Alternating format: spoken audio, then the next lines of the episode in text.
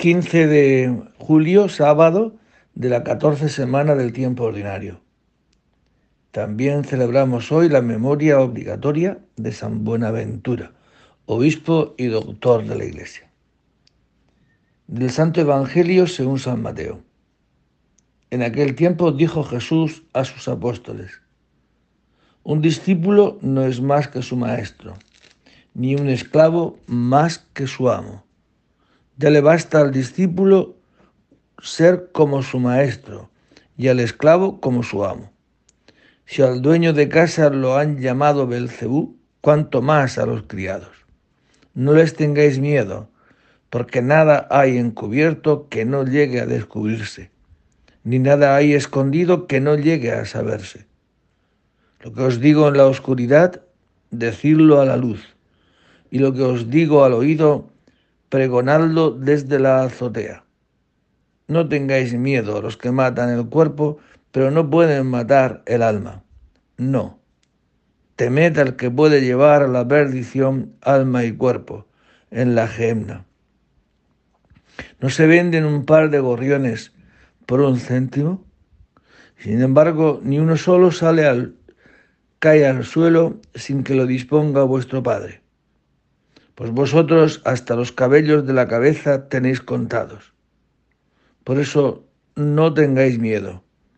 Valéis más vosotros que muchos gorriones. A quien se declare por mí ante los hombres, yo también me declararé por él ante mi Padre que está en los cielos. Y si uno me niega ante los hombres, yo también lo negaré ante mi Padre que está en los cielos. Palabra del Señor. Bien, pues en este texto, en este esta perícopa donde San Mateo nos relata, nos recoge las palabras de Jesús, dicha a los discípulos, que si a mí me han perseguido, pues también a vosotros os perseguirán. Si yo que soy dueño y señor, pues he vivido así, pues vosotros, pues también os pasará lo mismo. Por tanto, no tengáis miedo. ¿Mm? Y no tengáis miedo a los que matan el cuerpo, pero no pueden matar el alma. No, os voy a decir yo a quién tenéis que tener miedo, a los que pueden matar cuerpo y alma. Temed más bien al pecado, que mata. El pecado lleva consigo un veneno que es sabroso y apetecible, pero lleva, digo, un veneno es que mata al ser humano. Y eso dirá el libro de la sabiduría. Por la envidia del diablo entró el pecado en el mundo y con el pecado la muerte. empieza a existir la muerte desde el momento que empieza a existir el pecado. Y muerte no solo óntica, sino también la muerte física. Todo esto es fruto del pecado. Por tanto, dice Jesucristo, a eso es a lo que tenéis que tener miedo, a pecar.